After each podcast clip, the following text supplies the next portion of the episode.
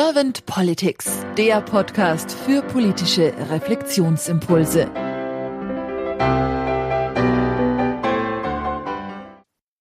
Herzlich willkommen zu einem neuen Podcast von Servant Politics. Mein Name ist Claudia Lutschewitz und ich spreche heute mit Julia Post. Guten Morgen, Frau Post.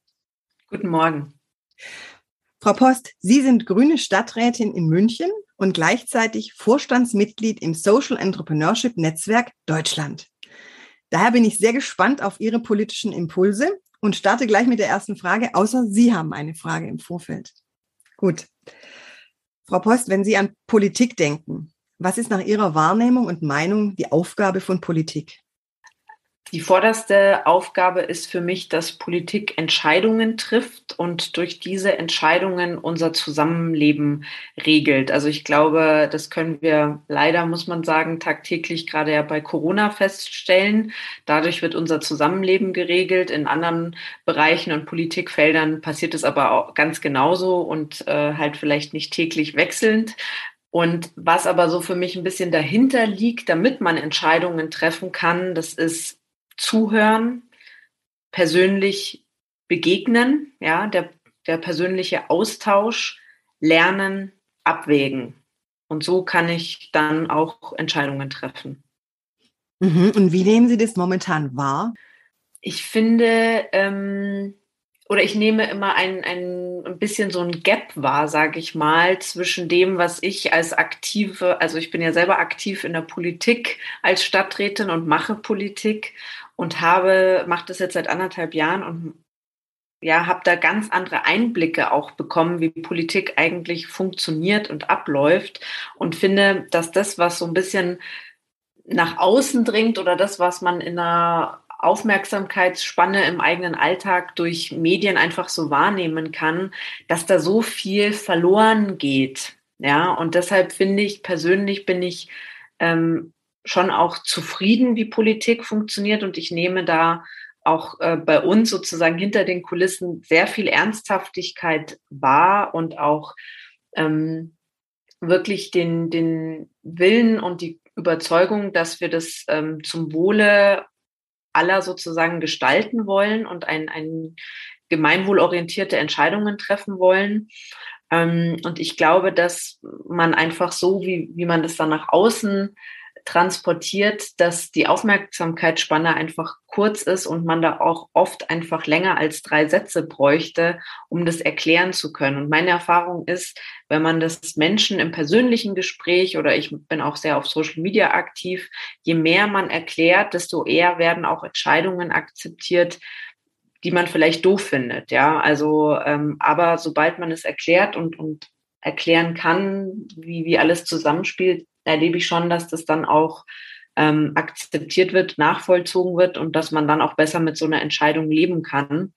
Ähm, und von daher bin ich zufrieden mit dem Zustand der Politik, aber ich bin nicht damit zufrieden, wie, wie die Kommunikation dazu abläuft. Ich glaube, da haben wir ganz viel Luft nach oben und ich glaube, das könnte auch ähm, die Zufriedenheit mit Politik noch enorm steigern. Auf jeden Fall denke ich, vielleicht die Klarheit und Transparenz könnte es steigern ja. und damit das Verständnis. Mhm.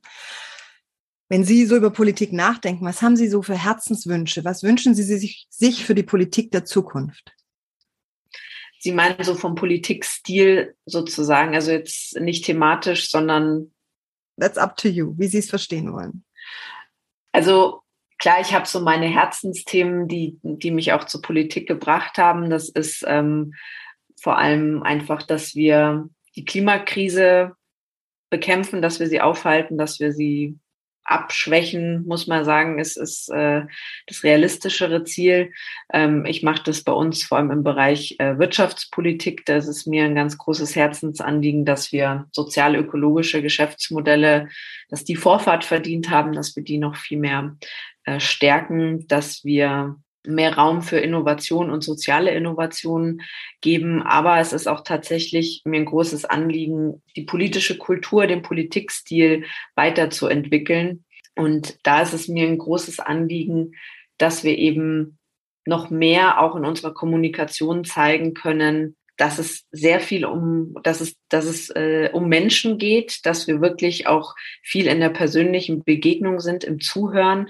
Und ich muss sagen, das, was sich die Ampelkoalition vorgenommen hat, ähm, ich finde, das ist am Anfang auch gut gelungen. Ich bin gespannt, wie sich das in den Regierungsjahren äh, weiterentwickelt und weiter gelebt werden kann. Aber ich finde, der Ansatz, der gefällt mir gut. Und zwar so dieses, vielleicht habe ich auch nicht immer recht. Ja, vielleicht hat auch der andere recht. Und vielleicht werden unsere Lösungen, wenn wir viele verschiedene Perspektiven äh, mit einbeziehen, ja nur noch besser und auch so ein bisschen wegkommen von dieser Kommunikation. Ähm, ich, ich als Politikerin, ich rede immer nur äh, so, oder ich sage immer nur das, äh, wovon ich auch tausend Prozent überzeugt bin und spule ja auch oft so ein bisschen die, die ganzen Botschaften ab. Das finde ich persönlich ehrlich gesagt ziemlich schrecklich und mag ich auch nicht. Und ich finde, das ist einfach kein ehrlich, kein Dialog, wie man es auch im normalen Leben sozusagen führt, dass wir davon so ein bisschen wegkommen, mehr auf Zuhören, mehr auf verschiedene Ansätze einbeziehen und da auch Raum lassen, ja wirklich auch für Innovation in der Politik, weil wir Querschnittsaufgaben äh, mehr angehen, mehr Perspektiven mit einbeziehen. Und dazu gehört dann auch, dass zum Beispiel ich nicht immer nur so stur meinen Fachbereich habe und wir so ein Schubladendenken auch verlassen. Mhm. Ich habe jetzt so ein bisschen rausgehört, dass auf jeden Fall diese Perspektivänderung oder der Blickwinkel für Sie sehr wichtig ist, dass da in der Politik die Politiker und die Politikerinnen auch mutig sind, diese zu ändern und vielleicht auch mutig sind, diese dann auch in Worte zu fassen und vielleicht auch den Mut aufbringen, mal zu sagen, okay, gestern hatte ich die Meinung, ich habe mich revidiert, weil ich heute das so sehe. Das habe ich so bei Ihnen jetzt ein bisschen rausgehört. Frau Post, lassen Sie uns mal in die Glaskugel reinschauen. Wenn Sie jetzt Bundeskanzlerin geworden wären und Sie hätten Ihr Team um sich zusammengeholt und Sie dürften jetzt im ersten Zug drei Themen nach vorne bringen, welche wären das?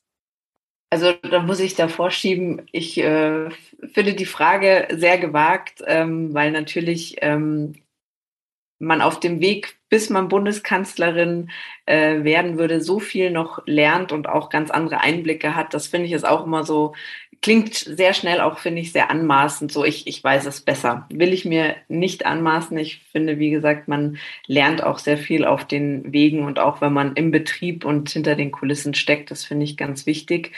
Ähm, aber um, um das aufzugreifen, worauf Ihre Frage so ein bisschen abzielt, ich glaube wirklich, das Wichtigste wäre mir, die Kommunikation zu verändern.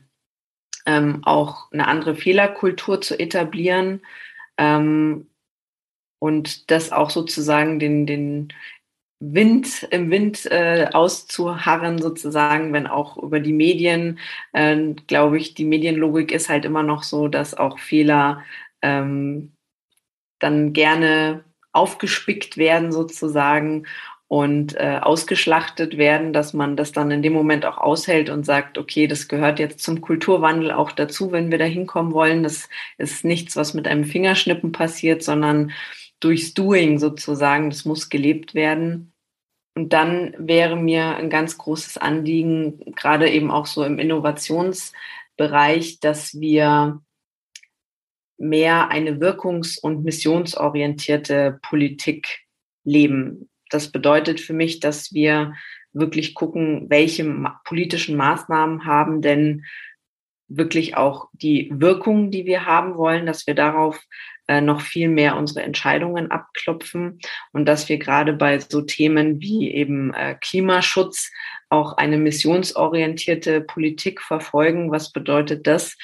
Ja, wir haben eben die große Mission, wir müssen diesen Klimawandel, diese Klimakrise bekämpfen. Und dass wir so wie damals äh, die erste Mondlandung wirklich sagen, aus allen verschiedenen Politikbereichen, was muss passieren, damit wir dieses eine Ziel auch wirklich ähm, erreichen. Dafür, dazu gehört dann für mich auch der Mut, ähm, Prioritäten zu setzen. Aber ich glaube, das ist äh, angebracht, um eben wirklich diese Mission zu erreichen. Vielen herzlichen Dank, Frau Post. Ich fand, da waren wunderbare Impulse mit dabei. Ich danke Ihnen ganz herzlich für Ihre Zeit und sage dann einfach mal, haben Sie einen schönen Tag und bis bald. Vielen Dank für die Einladung.